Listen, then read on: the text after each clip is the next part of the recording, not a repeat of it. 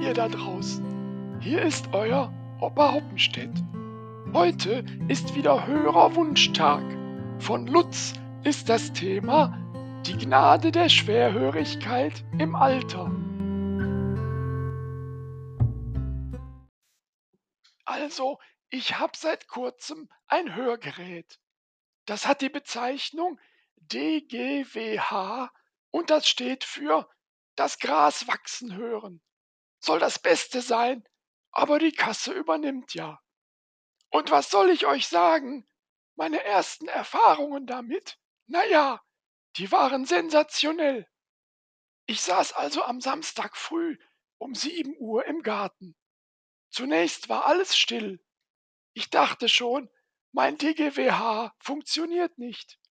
Doch dann vernahm ich ein deutliches Brummen. Und dann noch eins. Ich konnte die beiden Hummeln auch sehen. Etwa fünf Meter von mir entfernt auf einer prächtigen Rosenblüte. Was dann geschah, ließ mich ungläubig staunen. Während die beiden Hummeln eifrig vor sich hin brummten, wahrscheinlich diskutierten sie darüber, in welchen Gärten sie am Wochenende noch rumbrummen wollten, drangen weitere Geräusche an mein Ohr. Ich erkannte sofort, wer da sprach. Das waren die Liesekötters, unsere Nachbarn zur Linken. Er sprach zu ihr. Die Else, der Otto, die Trude und der Herbert kommen gleich vorbei. Und von meinem Tippkick-Club sind auch alle an Bord. Also nochmal 15 Leute dazu. Daraufhin sie zu ihm. Dann geht unsere Gartenarbeit heute ja schnell von der Hand. Gartenarbeit, dachte ich. Ja, wenn schon. Die Liesekötters sind ja ganz nette und ruhige Leute. Ich sollte eines Besseren belehrt werden. Punkt 9. Ich hatte bis dahin versonnen meinen beiden Hummeln beim Liebesakt zugehört, war es dann mit der Ruhe vorbei.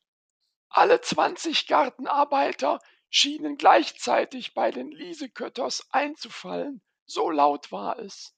Na ja, dachte ich, die werden jetzt erst mal einen Schlachtplan entwerfen, und ich kann hier noch in Ruhe vor mich hindösen. Doch weit gefehlt. Zeitgleich wurden Laubbläser, Motormäher, Motorsäge und Hochdruckreiniger angeworfen. Meine beiden Lieblingshummeln konnte ich zwar auch noch hören, aber nur noch pianissimo. In das Getöse der Kampftrupps von links mischte sich dann noch eine weitere Stimme von rechts. Das war unser Nachbar Fridolin Holzenbichler. Er sagte, Deine Mutter und ich wir freuen uns sehr, dass du heute zu deiner Konzertprobe in unseren Garten gekommen bist. Holzenbichler sprach offensichtlich zu seiner Tochter Ophelia, der Opernsängerin. Was dann losbrach, kam einem Erdbeben gleich. Der Naturterrorismus von links nahm den Kampf auf mit der Stimmgewalt von rechts.